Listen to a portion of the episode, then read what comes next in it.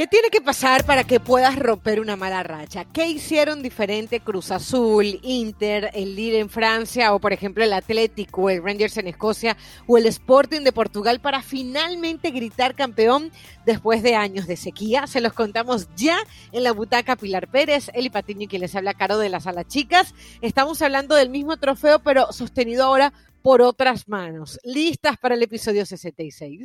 Listas y además qué recuento, ¿no? Porque hay equipos que 23 años después, 19 años después, 11, 10, 7 vuelven a levantar un título liguero y la verdad es que pues parece que es un año de esperanza después de todo lo que hemos pasado y de ver que se pueden romper esas maldiciones, todo es posible, chicas, venga. Sí, el 2021, Caro Pili, siempre cargado de sorpresas, ¿no? Creo que después de la pandemia han sucedido cosas que no nos esperamos y el fútbol no es la excepción. Nos da sorpresas de equipos que pensábamos que no íbamos a volver a ver campeones pronto, por lo menos, o igual y ni siquiera nos tocaba volver a ver los campeones en las competencias que hay, donde a lo mejor siempre en España, ¿no? Que, siempre ganan Real Madrid o siempre gana Barcelona. Eh, lo mismo en Italia, que la Juve había tenido eh, una situación de tantos años consiguiendo títulos y de pronto aparecen los nuevos protagonistas. Y claro, creo que el que más nos llama la atención es el Cruz Azul, ¿no? Porque, porque yo al menos, yo al menos les digo, no pensé que me alcanzara la vida para ver al Cruz Azul campeón. Qué bueno que sí me alcanzó. Qué pero, poca fe. Pero, pero hablando, hablando de fe, yo recuerdo que más de una ocasión aquí en la butaca, cuando teníamos que alzar la mano por un candidato, ese era Cruz Azul. Ya el equipo de Reynoso venía, nos venía mostrando destellos de buen fútbol. Eh, luego se solidifica esa idea a nivel del torneo regular y después, a pesar de esos ataques de técnico que le dio a Juan Reynoso en la liguilla, como que veíamos cosas que nos hacía pensar, esta vez sí, esta vez va a ser la de verdad. Em, ¿Cómo vivieron, eh, antes de comenzar, eh, Eli, con todo el tema del, de Cruz Azul, cómo vivieron esa final? ¿Realmente se la creyeron hasta el final o, tuvieron que esperar al pitazo para que dijéramos, ya, ahora sí se acabó el maleficio? La verdad que sí, sobre todo con esa pelea al último. Yo dije, ya, por favor, ya estábamos a punto de gritar campeón y le aumentaban minutos y le aumentaban minutos, pero em, fue algo muy raro porque siento que en esta ocasión no había nadie más que los santistas en contra de Cruz Azul. Era como, ya, ya se lo merecen. No importa de qué equipo eras, escuché americanistas, de Pumas, de Chivas, de los otros grandes del fútbol mexicano diciendo, no, sí, ya, pobrecitos, otra Cruz Azuleada no sería bueno, ¿no? Y, y bueno, pues se logró. Yo creo que es la primera vez que vemos a tanto aficionado unido por una empatía, como le dice Eli después del programa pasado. Yo dije que era un poco de lástima, pero como sea, pues la verdad que, que fue una experiencia distinta. Les soy honestas, lo sufrí. Lo sufrí como si fuera aficionada de Cruz Azul. Porque cuando empieza el partido y ves que Santos está encima, dije, no, no puede ser que otra vez se vayan a Cruz Azulear. Y de pronto el medio tiempo, y ves, el gol, ¿no? Y ves todo, claro, el gol, el golazo de Valdés, y ves los, los rostros de, de, la gente de Cruz Azul y otra vez Romo y otra vez el Piojo Alvarado. Y me, y me recordó inmediatamente el mes de diciembre cuando le da la vuelta contra Pumas, cuando, cuando Pumas termina eh, dando la vuelta a ese resultado. Cuando Acevedo se sube a rematar. Exacto. Yo dije, una muy Muñoz. Muñoz. Dices, no puede, no puede ser. Además, un día antes, cualquier cantidad de memes, había una foto de Acevedo yendo a rematar y dije, ¿qué está pasando? Esto, esto no puede, no puede ser. Cuando realmente creías que se iba a romper esa racha de Cruz Azul, Santos nos demostró que, que vendió cara a la derrota, ¿no? Y que intentó hasta el final, pero creo que este Cruz Azul, como nos ha acostumbrado en, en todos estos años, solamente puede ganar sufriendo, porque sufrieron hasta el final, ¿eh? Aún después y con de polémica, ¿no? Por el fuera de lugar también. Con polémica, con ese conato de bronca, pero, pero sufrieron hasta el final y hasta el final Santos intentó por lo menos irse a la larga, entonces creo que no había otra forma de romper una racha que sufriendo que intentando, pero lo dijo el mismo Pablo Aguilar, ¿no? En una entrevista que le escuché con León Lecanda. El medio tiempo nos cambió el profe Reynoso completamente el chip. Platicó, habló fuerte, porque se nos estaba escapando el campeonato de las manos. Y ahí fue cuando todos reaccionamos. Creo que siempre hay puntos de inflexión, ¿no? Y fue el medio tiempo que le alcanzó precisamente a Reynoso para convencer a su equipo. No, y realmente esa, ese jarabe de lengua, como le digo yo a, a, esa conversación que se tiene en el camerino, se notó desde la actitud del equipo, desde desde el vamos a partir del minuto 46, como que vimos otro Cruz Azul. Y aparte de eso, también creo que las señales que envió Reynoso fueron muy fuertes, ¿no? Haber metido al Chaquito Jiménez apenas al minuto 60, cuando quiso cerrar el partido que, saca Jonathan, y yo decía, Dios mío, eh, va a cerrar el partido y qué pasa si se tienen que ir a la, a la reposición, ¿no? A los 30 minutos los va a jugar sin Jonathan Rodríguez. No, yo siempre decía, los fantasmas parece que los teníamos todos, menos Juan Reynoso, y creo que ahí estuvo la clave. ¿Qué otras claves podemos hablar, eh, Eli, de, este, de esta victoria de Cruz Azul 23 años después? Mira, eh, recopilé varias cositas, recopilamos para llevarles que a lo mejor habitualmente no escuchan de este Cruz Azul.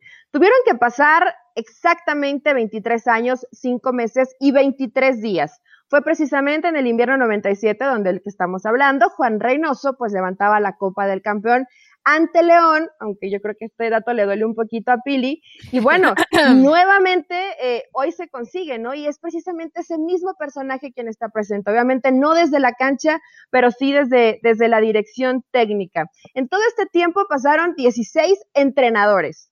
Trejo, Carrillo, Tena en dos ocasiones, José Luis Aldívar, Romano, Mirraji, Marcarián, Galindo, Enrique Mesa, Memo Vázquez, Tomás Boy, Caixinha, Siboldi, Sergio Bueno, y Paco Gemes. Todos esos totalmente diferentes a lo que es precisamente Juan Reynoso. Bueno, pues tuvieron que pasar para que precisamente la máquina volviera a ser campeón del fútbol mexicano. Hay otro dato fuerte, nos fuimos con ese número de 23 años, ¿no? Obviamente decimos, no puede ser que Cruz Azul no sea campeón, pero la racha iba un poquito más allá precisamente de estos 23 años. Sumaba 41 sin ser campeón en casa, ya que la última vez que se coronó en condición de local fue en la final del 79-80 cuando se enfrentó a Tigres. Y ojo, ahí también casi la cruz azuleaba, pero fue campeón en el Estadio Azteca. Entonces eran sí 23 años y un poco más sin ser campeón, pero jugando en casa como local eran 41 años. Chicas, imagínate que tu propia afición en su estadio no podía celebrar un campeonato en 41 años. En el azul nunca fue campeón, nunca. No, no, en el estadio azul, no, pero en el Azteca. Realmente tiene un tema ahí medio oscuro, supernatural. no sabemos si realmente es sobrenatural. Hay un dato, no precisamente dentro del Estadio Azul, pero en el 98 el club, el club quería entrar el complejo deportivo donde entrenan el, el equipo todos los días, que se llama La Noria, localizado en Xochimilco, en la Ciudad de México se tomó un pedazo del panteón de Gilotepec para completar ese terreno donde entrenaba, el, donde entrena hoy el Cruz Azul. ¿De acuerdo esto con el no se metan con los muertitos. Carlos Barrón, supuestamente, supuestamente, a manera de venganza se desató una especie de maleficio sobre la institución.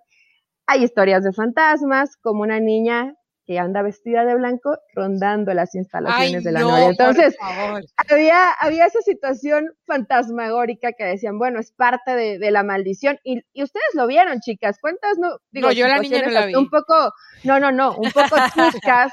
o para mí, digo, y respeto las creencias de cada quien, absurdas, donde iban y hacían limpias y que la bruja de aquí, la bruja de allá. Y de pronto decías, ¿en serio Cruz Azul? ¿En serio los equipos creían en este tipo de, de maldiciones, pero... Bueno, es que ya después de más de 20 años haces lo que sea, Eli, lo que funcione.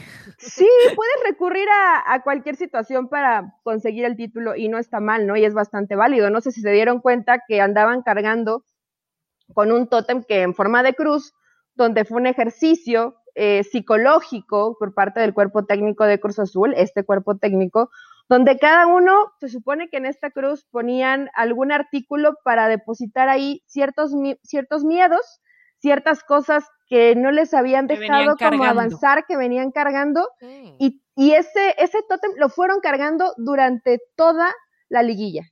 O sea, a donde iban, local o ah, visitante, viajaba. Eso, no lo viajaba esa, viajaba esa cruz con ellos. Sí, es muy interesante. Fue una situación entre psicológica, esotérica, pero el cuerpo técnico creía que lo necesitaban. Era como ese amuleto de la buena suerte para que el equipo. Yo creo que es más psicológico que esotérico. ¿no? Yo creo que es más psicológico. Sí, totalmente psicológico. sí, o sea, era la manera de visualizar los miedos, entender que allí estaban y que al final la cruz te la pones tú mismo, ¿no? O sea, claro, a mí me hicieron una vez un ejercicio así, que tenía que ver con, con, con, el tema psicológico, de meter en una mochila una piedrita de estas, ya saben, blancas, que son como puliditas, eh, con el nombre o con la cosa que, que, yo traía cargando, ¿no? O sea, si estaba, no sé, enojada con alguien, ponía el nombre y así. Y al final, pues recaudé varias piedritas y era durante, sí, durante como un mes me me acuerdo, tenía que traerlas todo el tiempo. El día que terminó el mes y que me pude quitar esa mochila con las piedritas llevándola a todos lados, dije, pero qué tontería, qué ganas las mías de andar cargando estas, estas cosas. O sea, entonces literalmente lo sueltas, ¿no? Totalmente, totalmente. Está, bueno, está bueno el ejercicio. Esperamos que en las piedras no hayamos estado Caro y, yo, Pili. O sea, no, no, esto fue en, mi época de estudiante. Ahora, ahora con, nosotros serían unas rocas, entonces ya no llevar. Para que tuviera que cargar. Y bueno, dentro de toda esta situación psicológica coincido con ustedes, y aunque puede parecer, dices, qué ganas, Pili, de cargar esas piedritas, pero eran situaciones que, aunque no te das cuenta, y era algo físico, evidentemente, sentías el peso, pues es algo que, que sentías eh, en tu interior, o sea, cargabas algo con lo que no debías cargar durante mucho tiempo, ¿no? Y al final lo sueltas. Creo que de esta forma lo hizo la gente de Cruz Azul. Exacto. Y es hay una anécdota interesante que ya había platicado un poco Carolina cuando estuvimos hablando de Juan Reynoso, y fue un 8 de diciembre del 87, cuando Juan Reynoso precisamente jugaba para el Alianza Lima. Ese día, un vuelo charter de la Fuerza Aeronaval de Perú se desplomó en el Océano Pacífico. En él viajaban 16 jugadores del primer equipo precisamente de la Alianza Lima y seis miembros del cuerpo técnico quienes perdieron la vida junto a 21 personas. el único que sobrevivió fue el piloto. Pero ojo aquí, Juan Reynoso tendría que haber hecho ese viaje, pero tuvo una situación de lesión y no hace el viaje con el equipo. Digo, obviamente es una situación que te impacta. Imagínate lo, que siente Reynoso y, tres personajes más que termina eh, bajando de, de, último minuto, Marcos Calderón, que era el entrenador de la Alianza, pero que todos estos pues salvan su vida. Digo, yo sé que son situaciones que de pronto no escuchamos eh, comúnmente, ¿no? Pero cómo de pronto creo que hay ciertos personajes dentro del fútbol y de cualquier parte de, la vida que tienen como esta situación de romper rachas, de salvarse en el último momento. en este caso, hasta de salvar la vida, porque le pasó además en Perú con el Melgar y con el coronel. Esto te iba a decir, con el coronel, 78 años, con el universitario de deportes, 9 años, con Melgar, 34 y Cruz Azul, 23. O sea, es el rompe maldiciones. No, aparte, de todo, si ves la cantidad de, años, pues Cruz Azul era el de menos años sin perder, ¿no? Entonces. Y, muchas veces. el universitario tenía 9. ¿Sabes, Eso no es casualidad. Muchas veces eh, esta gente que, que, sobrevive de una manera tan, tan diferente como lo, lo acabas de recordar, eh, se, se, crean como propósitos de vida muy firmes, ¿no? Y de repente, Juan Reynoso nunca lo ha dicho, pero, pero de repente él se ha planteado eso, voy a ayudar a equipos que normalmente no puedan eh, eh, romper sus maleficios, ¿no? O sea, a ver, esto es una especulación, pero es que me hace recordar por otro libro, ¿se acuerdan? El caso de Viven, de el, el avión de rugby que que, cayó en los Andes. Bueno, el, el, uno de los sobrevivientes tiene un libro que se llama Tenía que sobrevivir y él lo que hace es que opera corazones de niños que acaban de nacer o incluso dentro de la barriga de las mamás. Y entonces, eh, para él es, una obsesión. A mí no me extrañaría que el día de hoy Reynoso, después de esa experiencia que vivió cuando tenía 17 años, diga, bueno, mi, mi misión en la vida es esta. Y obviamente le está saliendo muy bien. Sí, que le hablen de Atlas, ¿no? exacto. Si ya lo hizo con, con, Cruz Azul, Atlas tiene un poquito más, 70 años sin, sin ser campeón, pero bueno, chicas, creo que todas este, todo este tipo de anécdotas no son casualidad, siempre hay algo que te, que te hace voltear y decir, por eso se pudo conseguir. Digo, ya si nos vamos en el tema deportivo, entendió que necesitaba de todo el equipo, convenció a los jugadores, eh, el ver caras conocidas como por ejemplo Oscar Pérez, ¿no? Y, que estuvo tantos años y de pronto le tocó el sufrimiento. o, el Chaco. Jiménez con su hijo, ¿no? Que digas, no, no lo conseguí, pero mi hijo está ahí y está logrando eh, ser campeón. Cuando dijeron Jesús Corona, ojo, yo, yo lo sabía, todos lo sabíamos, no, no había sido campeón del fútbol mexicano, cuando lo ves levantar la copa, se los juro que sentí emoción por Corona porque dije, no puedo creer. Yo me esperando las lágrimas de Corona. yo me quedé esperando las lágrimas de Corona. Yo que lloré, pero no, no, no lloré. No, no lloró. Estaba peleándose ahí con el, con el, inspector autoridad, que creo que no va a jugar los primeros partidos de la siguiente temporada. Sí, no, ya no. Pues ya sabemos que Corona tiene su lado B medio agresivo, pero creo que todo este tipo de historias hacen aún más valioso, ¿no? Que Cruz Azul, como quieran las formas, hubo polémica, creo que sí, pero al final, después de 17 fechas de 6 partidos de liguilla del fútbol mexicano, fue el mejor. Y eso nadie se lo va a quitar, ¿no? No, qué gran temporada, temporada regular, liguilla, bien hecho Cruz Azul. Eh, y, y, hablando del lado B, me acordé ahorita de, de Reynoso eh, soltando ahí unas patadillas mientras separaba jugadores. Yo dije, no, bueno. Claro, claro, cuando yo veo a Reynoso dando patadas, yo decía, en un momento tan importante para Cruz Azul que hace el técnico perdiendo la cabeza. Pero bueno, uno nunca sabe por dónde revienta la presión y eso fue lo que pasó con Juan Reynoso que por fin grita campeón pero los otros que gritaron campeón, porque vamos a seguir avanzando en esta lista, fueron los del Sporting de Portugal. Les cuento eh, un poquito cuál era el contexto de este Sporting. El favorito era el Benfica.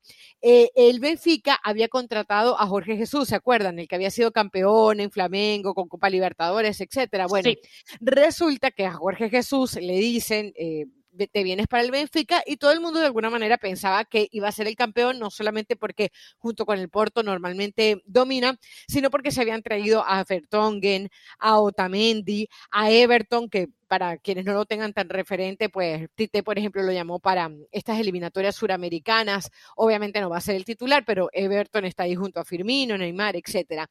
Entonces, bueno, entra este Sporting de Portugal a la palestra. ¿Quién es su director técnico? Rubén Amorim. Es un joven de 36 años, llegó en marzo del 2020. Es súper interesante su historia porque, a ver, es un, técnico muy caro, pero eh, tiene más tiempo como exjugador que como técnico y apenas había jugado 13 partidos de élite. Entonces se decía, bueno, no tiene prácticamente experiencia, pero lo cierto es que ha sabido muy bien a lo que juega otro aspecto que es importante en este Sporting de Portugal. Es un equipo goleador en el último tramo del partido. Escuchen esto, marcaron 22 goles después del minuto 81. 22 ah, goles después del minuto 81. Entonces, eh, por eso en Portugal le decían el estreliña, ¿no? Que es básicamente estrella eh, o suerte de campeón, ¿no? el técnico odia que le llamen de esa manera. Yo creo que cuando ya marcas 22 goles después del minuto 81 tiene que ser que es algo que trabajaste, no puede ser solamente un tema de suerte. Como la flor de Sidán, ¿no? la eh, estrelina. la, la, la, flor de Sidán es la estrelina, en este caso de Rubén Amorim, que creo que además es un nombre que nos tenemos que grabar porque seguramente va a seguir dando de qué hablar. Eh, otra cosa, su defensa.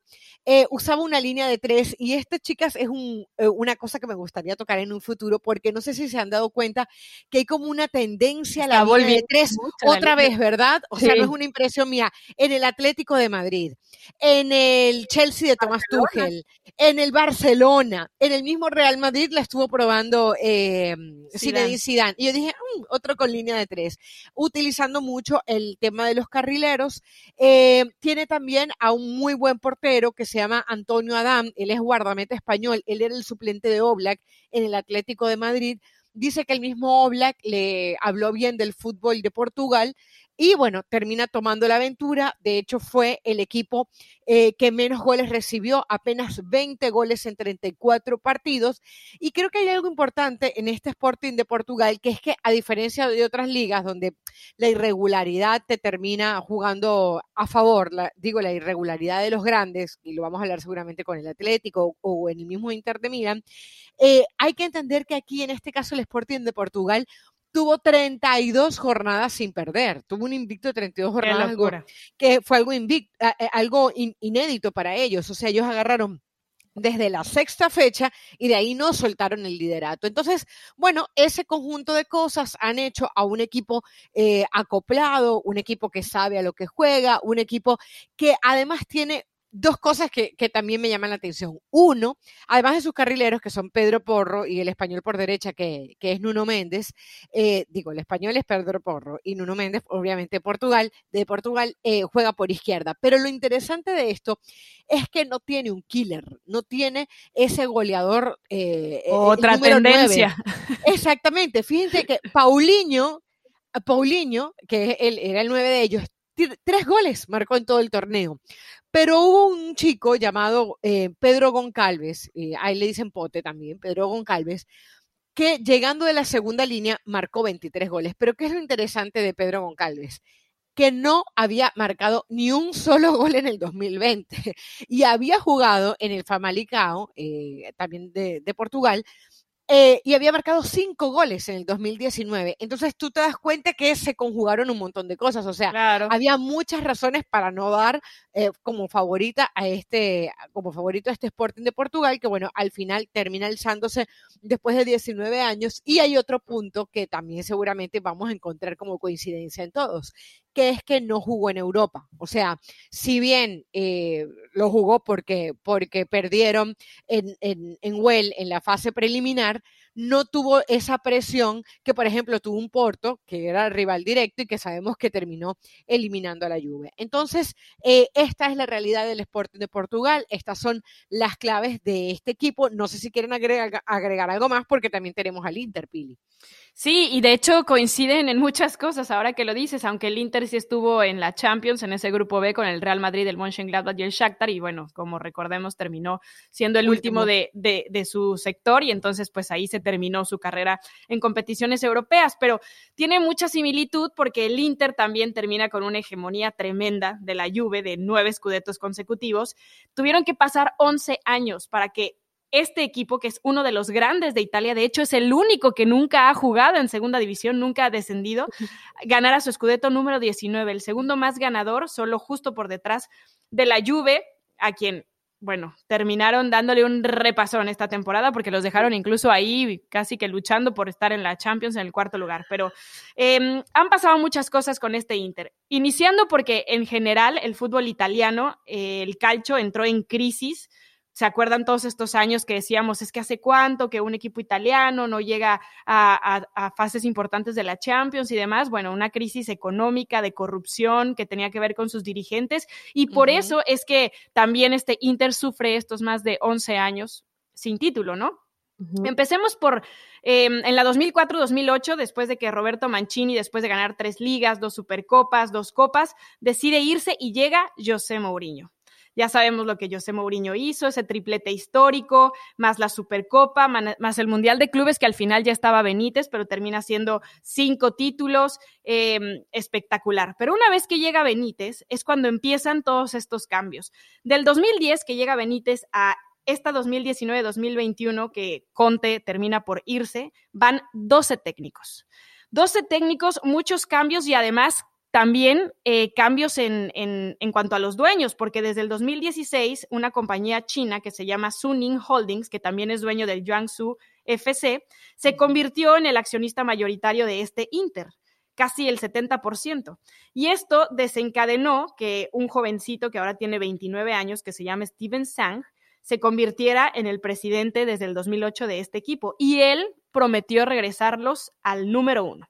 Em, desde que él llegó, empezaron las inversiones, ¿no? Jugadores como Barbosa, como Joao Mario, como Candreva, como Vecino, Bastoni, Nainggolan, que en su momento fue súper importante, em, evidentemente Lautaro, eh, Lukaku ya para el 2019, Eriksen, eh, Politano, y así empezaron a llegar muchos nombres desde el 2016 al 2019 para que se pudiera conformar este Inter de Milán que termina siendo campeones de la Serie A con 91 puntos. Hablaba justo Caro de, ese récord de invictos. Bueno, el Inter también tuvo 20 partidos invictos, una locura. Su récord fue 28-7-3, o sea, solo perdieron tres partidos en toda la temporada y con piezas fundamentales como Lukaku, Lautaro, el mismo Vidal, Handanovic, Achraf. Muchos de estos probablemente ya no van a estar para la siguiente temporada porque están muy bien cotizados en el mercado. Otros se van a quedar, se espera obviamente que, que siga siendo ese referente, por ejemplo, Romelu Lukaku, que termina ganándole el MVP de la Serie A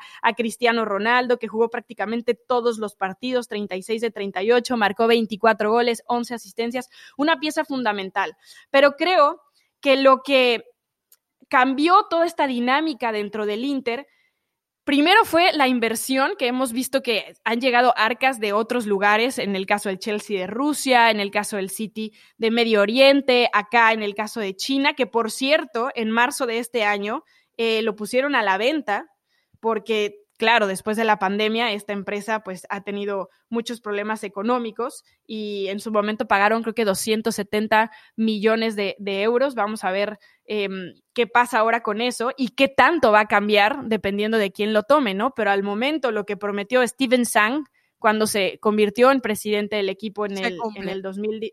Sí, sí, sí, en el 2018 se está cumpliendo y los regresó ahí, a lo más alto, a coronarse con sí figuras, con sí inversión, tal vez no tan alta como otros equipos que hemos visto, pero, pero además eh, con un equipo sólido que a pesar de que Conte no va a seguir, pues creo que la base está, ¿no? Independientemente de quién llegue. Qué complicado se vuelve porque también, chicas, la bronca de que al final no tenían para pagarles. o sea, eh, me refiero, logras ese tan ansiado título, eh, rompes una racha importante de no haberlo conseguido, dejas por fuera equipos que probablemente tenían una inversión un poco más arriba de lo que pudo hacer este Inter y de pronto cuando haces un proyecto tan bueno, a mí en lo personal sí me duele ver cómo se empieza a, desbaratar, ¿no? Y, y, empieza a salir el técnico y no puedes darle esa continuidad que seguramente se hubiera preferido y, hubiera gustado. ¿Por qué? Porque si lo conseguiste, debes conservar la base, debes de continuar con ese proyecto. Y hoy el Inter, lamentablemente, por diferentes circunstancias, no lo va a poder hacer. Es que, a ver, el Milan pudiese aparecer por ahí, pero entonces uno dice, ¿será que lo que vamos a vivir con el Inter y lo que hemos vivido este año al final va a terminar siendo como un espejismo? Que la Juventus va a volver a ese lugar que tuvo durante tantos años y la respuesta pareciera que fuese ser sí porque uno entiende que después de un torneo de esto, bueno, tú tratas de mantener las bases. De hecho, dicen que es una de las razones, o es la razón por la que se fue Conte, porque Conte le querían desbaratar el equipo cuando él más bien quería refuerzos. Y por eso Conte termina diciendo, pues me voy. Y yo creo que también el, hecho de que aparecieran jugadores como el mismo Lukaku, que se haya incorporado tan rápido en este equipo, que su adaptación haya sido tan rápido después de la Premier eh, League, o en general, eh, creo que es un equipo que lo que decíamos hace un ratito, ¿no?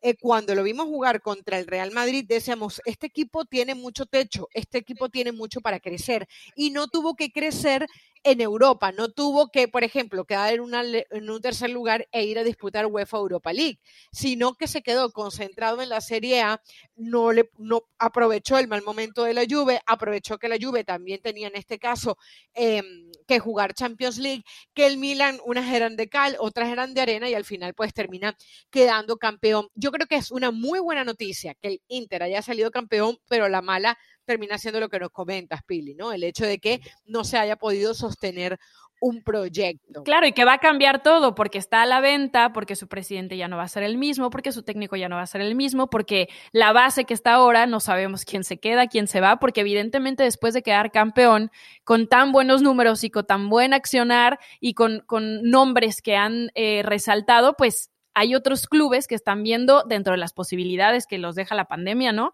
¿Cómo pueden hacerse con esos jugadores que tal vez salieron del anonimato para hacer esta temporada campeones y que su precio no es tan alto? No se van a llevar tal vez a los más caros, el caso de eh, el mismo Lukaku, ¿no? Pero se va, porque de hecho Lautaro se, ¿te, acuerdas que Lautaro se iba a ir para el Barcelona y al final se termina quedando con el Inter, pero por ejemplo, uno ve muy difícil que ante esta situación se puedan tener jugadores como Lautaro.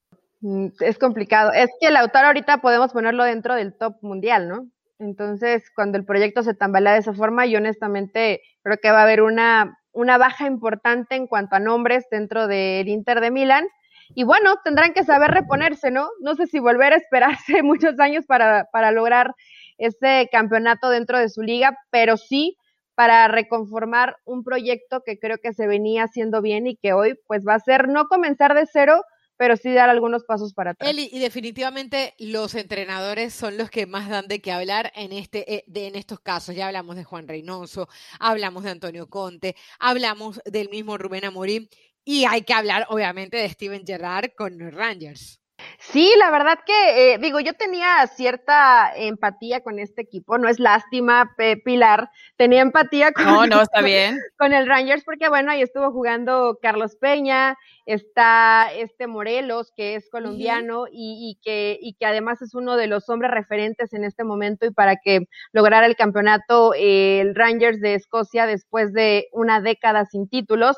Pero bueno, les platico un poquito rápido la historia. El primer nombre del equipo fue Glasgow Rangers, se fundó en el 73. Ojo que es, es el equipo que tiene más títulos en el mundo. De manera oficial tiene 55, pero eh, en otros, en otro tipo de, situaciones donde no los toman como oficiales, pero que también estuvieron compitiendo, tenían 155 títulos, o sea, una cantidad de títulos impresionante, ¿no? La segunda década del siglo XXI es la que realmente fue tormentosa para este equipo de, de Rangers. Durante la temporada 2011-2012, que fue el último año donde fueron campeones, Craig White, propietario de Rangers, en ese momento estaba en una pelea con el gobierno de Escocia por evasión de, impuestos y dijeron, ¿saben qué? Eh, se debe mucho dinero, no se puede pagar, eran 21 millones de libras, por lo cual el 14 de junio del 2012 se declara que van a descender a la cuarta división oficialmente. Entonces, evidentemente, pues ahí comienza una historia complicada. Imagínense de ser el equipo más ganador a irte hasta cuarta división por tema de, evasión de impuestos. O sea, evidentemente se estaba cometiendo un error, pero sí fue un golpe fuertísimo para toda la gente de... bueno, algo así le pasó a los italianos también, no a cuarta, pero también los descendieron. Sí, exactamente. Luego, eh, el empresario británico Charles Green puso 5.5 millones de libras para refundar el club. Aquí le cambian el nombre a lo que hoy conocemos que es el Rangers Football Club, ya no se llamaba Glasgow, eh, Glasgow perdón, que es en la ciudad donde precisamente juega este equipo. Eh, seguían jugando en el Ibrox Park, evidentemente como local en la cuarta división, pues jugaban en el Ibrox, pero cuando salían eh, a jugar de, visitante, pues lo hacían en, campos prácticamente amateur, ¿no? Lo que significaba evidentemente una situación muy complicada. inclusive se, se hizo un equipo semiprofesional porque no se pudo mantener al, plantel. Decían, como en cuarta división, vamos a tener que echar mano de, gente a la que no estamos acostumbrados y comenzaron precisamente a, a remar contra corriente. Aún así, en cuarta división, les digo, chicas, es el equipo que constantemente está rompiendo récords de asistencia en su estadio. No importaba en la división que estuvieran, ¿eh? la afición siempre los estuvo apoyando. y es que acuérdense, acuérdense que yo les platiqué de esta serie que se llama The English Game, como hablan de los inicios del fútbol y claro, obviamente los ingleses tienen mucha parte, pero en Escocia esto también ya era muy fuerte cuando empezó. Entonces, desde ahí debe de venir el Glasgow ahora Rangers. Eh, ah, o sea, el, primer, eh, y, capaz no era así, pero el primer fichaje que se da en Inglaterra es de Escocia. Fue de, Escocia, ajá. Correcto, así era. Sí, tenían una, eh, esta cultura y este amor por el fútbol que evidentemente, incluso por toda esa situación legal, en su momento el equipo de Rangers pensó en, ¿saben qué? Váyanse a, jugar ustedes su propio jueguito y yo me voy a la, a la liga inglesa. Evidentemente esto no, esto no se hace, pero Rangers amenazó varias veces con irse a la liga inglesa precisamente por todo este tipo de situaciones. Bueno, estaban en cuarta división, tardaron dos años para subir a segunda división en el 2014, donde por cierto, ahí solamente los derrotaron tres veces en dos años seguían llenando los estadios, estaban impresionantes. En el primer año de ese 2014 no logran el ascenso directo, pero juegan en un partido ante el Dumbarton FC y ahí consiguen la Scottish Southern Cup y ahí regresan a la primera división. Todo lo que tuvo que pasar, ¿no? Para que pudieran regresar nuevamente. En el caso de Steven Girard, que fue contratado en mayo del 2018 y en sus primeras dos temporadas se quedó en el lugar dos de la Premier de Escocia y el Rangers perdió la final de la Copa de Liga contra el Celtic en la temporada 2019-2020. Sabemos que Celtic es el eh, acérrimo, acérrimo rival que además tenía nueve eh, títulos consecutivos dentro de la liga escocesa, ganados, evidentemente. Hoy regresa el Rangers y rompe esa muy buena racha. Wow. Eh, en pero aquí hay un dato que, que me encantó. El Rangers es campeón de esta temporada invicto. No perdió un solo partido. Ganó 32, empató 6 y no perdió ni un solo encuentro. Hizo 102 puntos. Ojo que este dato es, es impactante, ¿no? Lo han conseguido equipos en el mundo como el Real Madrid, como el Boca Juniors, como el Celtic también en su momento lo llegó a hacer, pero son solamente 11 equipos. de contar. No, 11, 11 equipos en el mundo que han logrado esta muy buena racha, ¿no? No perder un solo partido en toda la temporada. ¿Hace cuánto no escuchábamos esto, no, chicas? Pero, no, pero 32 partidos ganados, ¿no? 32 ganados y 6 empates. O sea, no perdió un solo partido. Evidentemente, a mí este dato sí me, me dejó impactada. Eh, les platicaba un poco del tema del Celtic porque tienen esta rivalidad que es llamada en el mundo como la rivalidad más religiosa. Sí, de hecho, eh, cuando perdón que te interrumpa, de hecho cuando uno empieza con el tema de los clásicos, siempre es Milan, Inter, Celtic, Rangers, eh, Chivas, América, Boca, River. River, Boca. Ahí entra siempre ese Celtic Rangers. Entonces, ¿cuál es la historia, Eli, que está bueno? Bueno, es eh, una rivalidad religiosa, el, equipo de, Rangers, que es un club protestante para gente protestante, ese es su lema y es donde, donde se habían identificado el, club, ¿no? Durante su historia se habían opuesto a que gente que no fuera protestante pudiera jugar en su equipo, lo cual evidentemente generó situaciones muy complicadas, eh, muy fuertes. Eh, el, caso, el caso más famoso que recordamos es de Maurice Johnson, quien sufrió toda clase de insultos mientras duró su estancia en el club, dada su conocida eh, religión católica.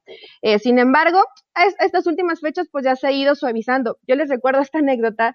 Eh, Carlos Peña, el Gulit, tiene tatuado una cruz en uno de sus brazos. Entonces, en un partido que entra ya en, en Escocia, si no mal recuerdo, creo que era el clásico, Rangers contra Celtic, y Carlos besa la cruz cuando entra.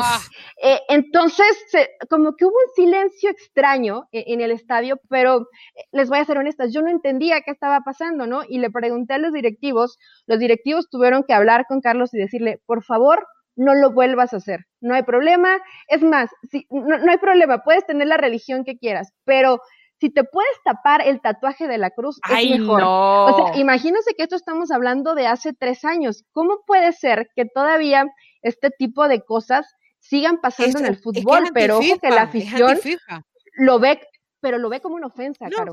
O sea, realmente fue impactante cuando ¿por qué se quedan callados? ¿No? ¿Por qué no aplauden? Digo, yo sé que no le he ido tan bien, pero le aplaudían a todos.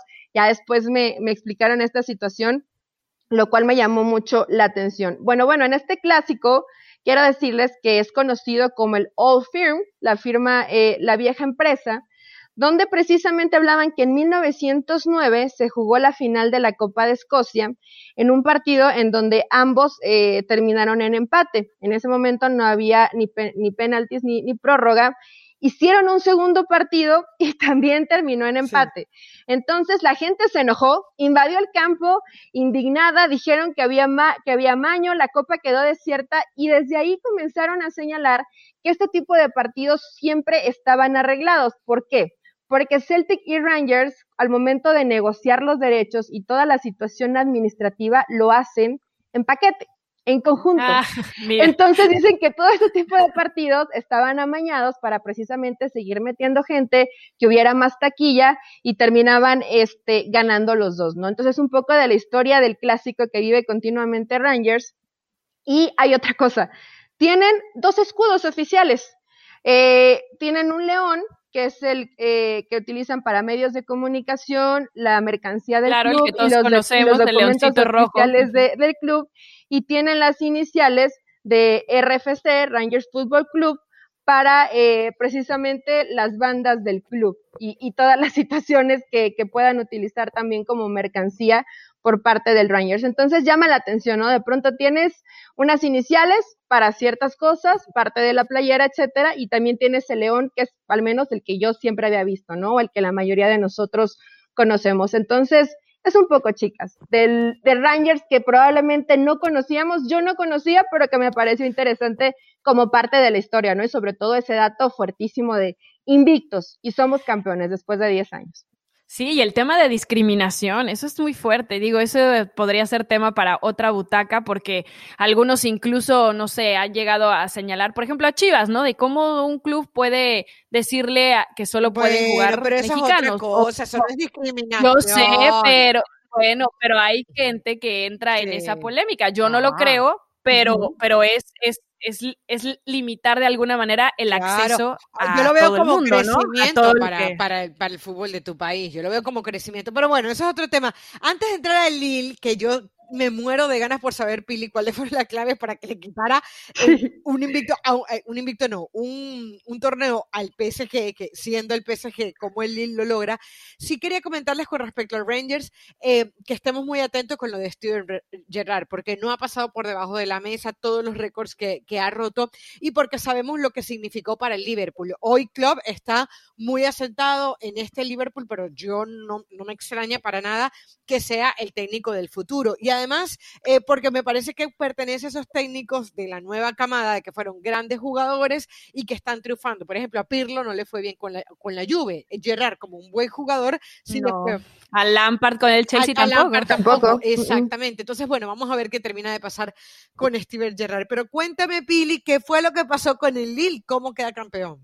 Pues una de las constantes que hemos estado hablando, ¿no? El Lille termina eh, pues haciendo a un lado al Paris Saint Germain, que venía de ganar siete de las últimas ocho temporadas de la Ligue 1, porque acuérdense que el Mónaco se metió ahí en la 2016-2017, y hay un personaje que estuvo en ese Mónaco, que ahora estuvo en este Lille, y que son los únicos que han podido quitar a ese Paris Saint Germain de ganar la liga en, en los últimos años, ¿no? Un, un, ahorita les voy a decir quién es.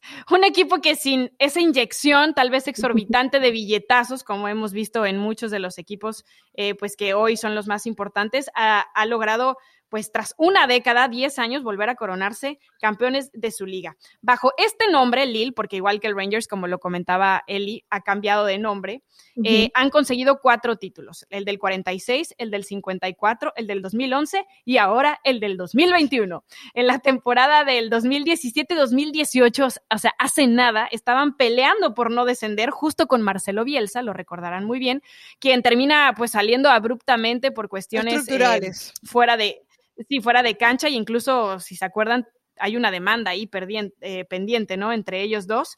Y bueno, después de esa salida de Marcelo Bielsa, comienza a fraguarse el renacimiento de este Lille, porque en el 2017 se hacen de los servicios de Luis Campos. Ahora, exdirector deportivo del equipo desde enero pasado, que por cierto suena para llegar al Real Madrid, y que es un hombre que le inculca a este equipo la filosofía de compra talento barato, o sea, que sea talento pero barato, desarrollalo y véndelo caro.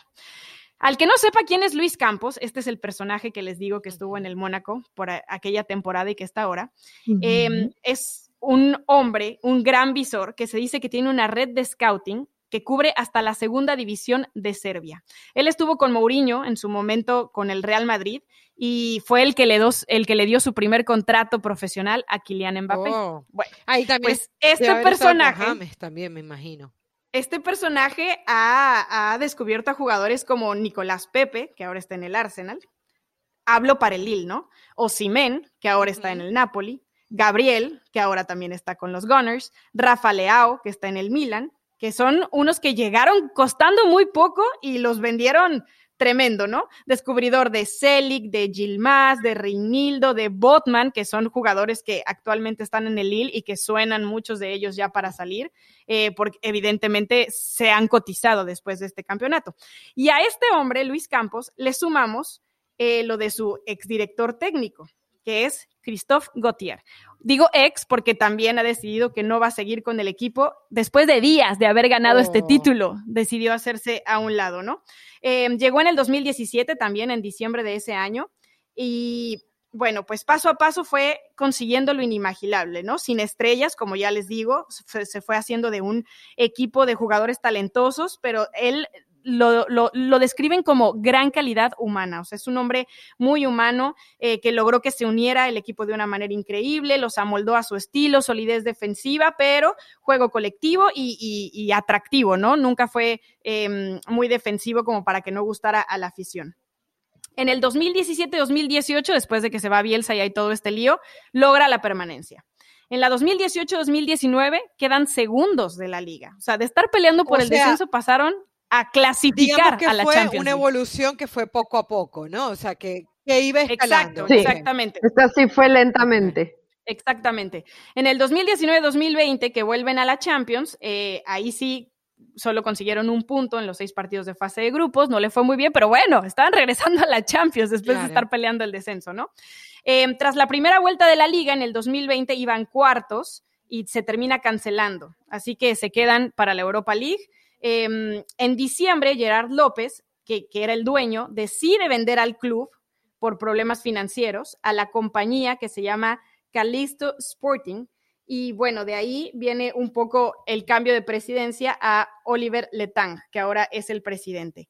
Pero con todo esto me refiero con la llegada de Luis Campos, que ahora se va, con la llegada de Christophe Gauthier, e, ellos dos desde el 2017 hasta ahora, con Gerard López, que se convirtió en el dueño y presidente y ahora, bueno, pues lo termina vendiendo, consiguen este ansiado título después de una década que había dominado el Paris Saint Germain, ¿no? Y como decía Caro eh, en, el, en, el, tema de, del Sporting, eh, aprovechándose, y en el tema del Inter también, aprovechándose un poco de las carencias que tenían los grandes, que en el Paris Saint Germain, bueno, con toda esa inversión ya sí no sé qué tanta carencia, pero bueno, sí, cambiaron de técnico y demás. Sí, altibajo, más em, bien. Para hacer Claro, para, para, para, hacerse de un lugar y poco a poco con el trabajo y con todos los cambios, y en este caso el Lille sin una inversión muy grande, eh, hacer historia, ¿no? A mí me parece increíble y ahora muchos de sus jugadores están prácticamente apalabrados o, o buscando, buscados por otros equipos porque evidentemente tienen, tienen muchísimo talento y no son caros.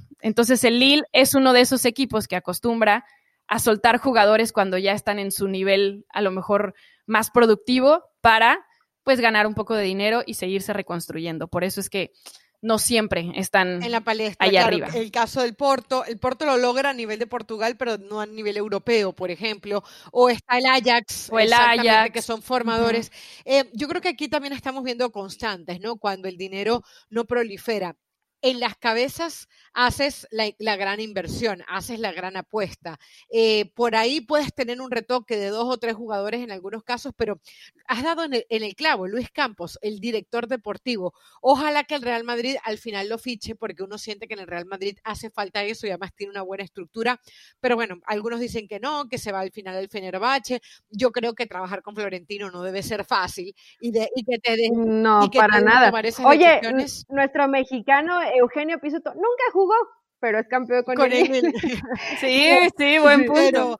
Jamás jugó. Pero, pero bueno, como este tipo de clubes, Caro Pili, que a mí me gusta y es una forma de trabajo. Los formamos, le damos ese seguimiento, los potencializamos y los vendemos, porque necesitamos que siga girando el dinero y nos volvemos a, reestructurar y, y, vamos sacando los resultados. No creo que tiene muchísimo mérito y más hoy cuando el fútbol se mueve a, todos los niveles, pero cuando el fútbol se mueve tanto por dinero y hay nóminas con tanto presupuesto, creo que aún, tiene más mérito lo que hace un equipo como el Lille, ¿no?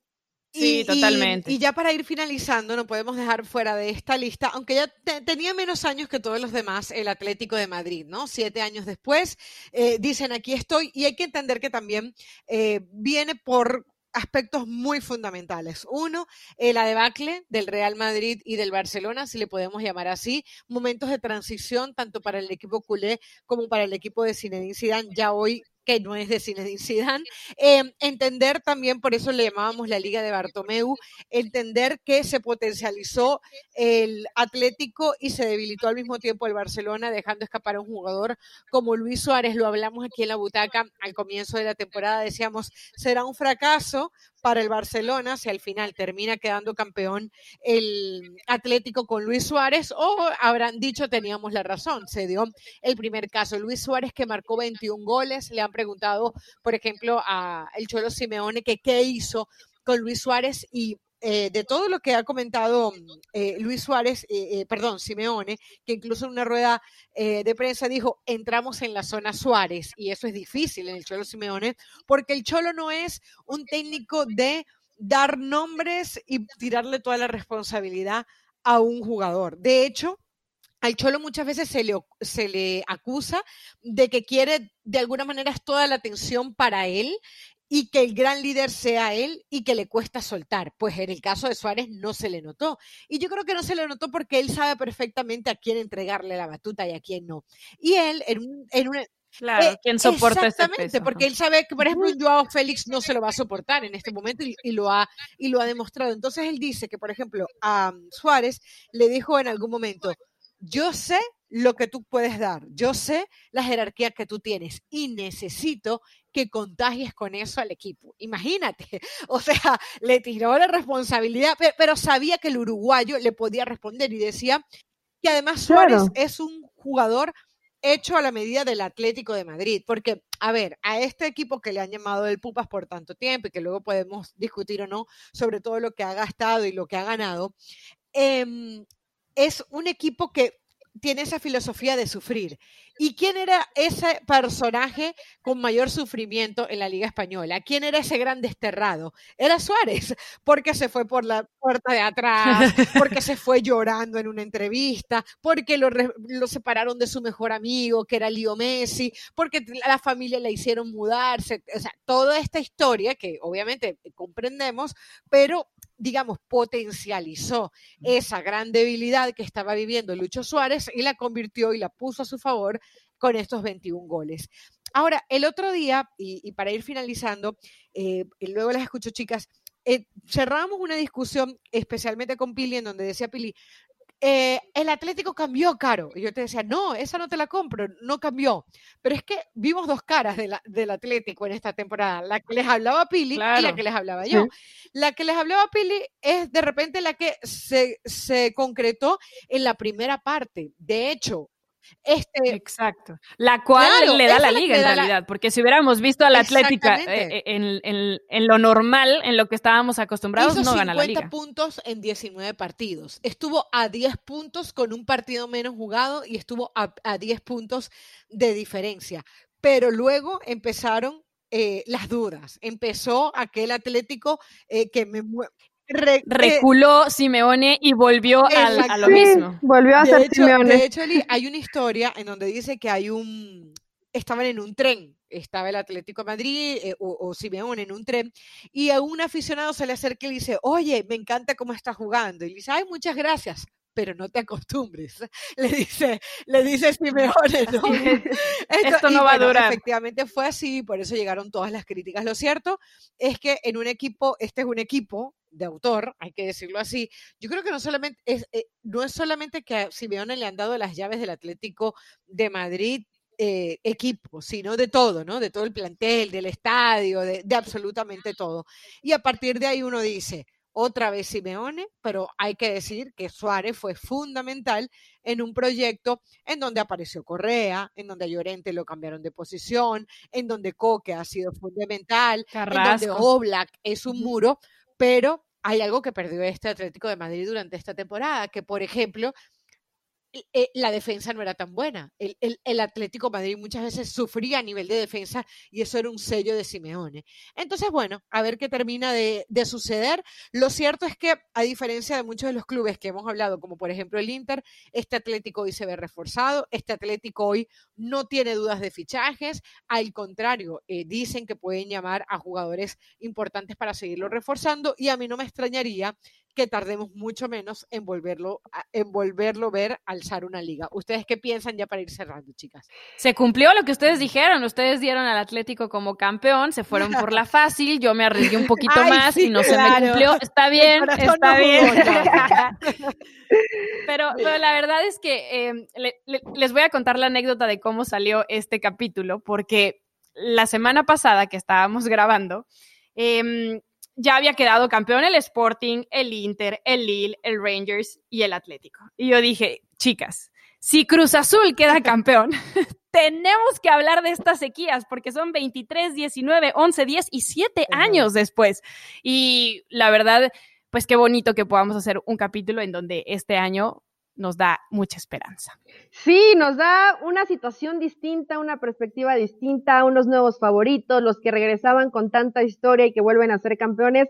A mí eh, todo este tipo de cosas me encantan. Y del Atlético me quedo con las lágrimas de Suárez, un jugador que lo ha ganado todo y que sigue llorando por esa revancha deportiva tan genuino, tan natural, tan como es Suárez. Creo que lo tiene bien merecido y aquí voy a hacer el alto, así como que se escucha un enfrenón. qué bueno que el Atlético lo disfrutó, pero ojo que si el Barça como está y que al parecer Messi continúa, etcétera, y el Real Madrid ya con Ancelotti también lo potencializan, pues al Atlético gracias por participar. Pero, pero disfrútenlo. Fue, fue, bonito mientras duró. Ay, ¿por qué les tienes que echar amargo ahorita? Estás disfrutando. Tiene que soltar un poquito más al equipo, pero bueno, dejaría de ser Simeone. En todo caso, sí, ese es el mensaje, ¿no? Ya probó y le funcionó. Trabajando, yendo paso a paso, partido a partido, como decía Simeone, no solamente con el caso del Atlético, sino que ya nos lo han dicho, eh, lo hemos conocido a través del Rangers, del Lille, y cada uno de los equipos que hemos estado tratando, pues se puede llegar al objetivo. En el intento, como dicen, la recompensa es el camino, y bueno, ellos además de haber hecho un muy buen camino, terminan levantando la copa. Chicas, un placer. Nos encontramos en otra butaca. Chao. Bye. Bye.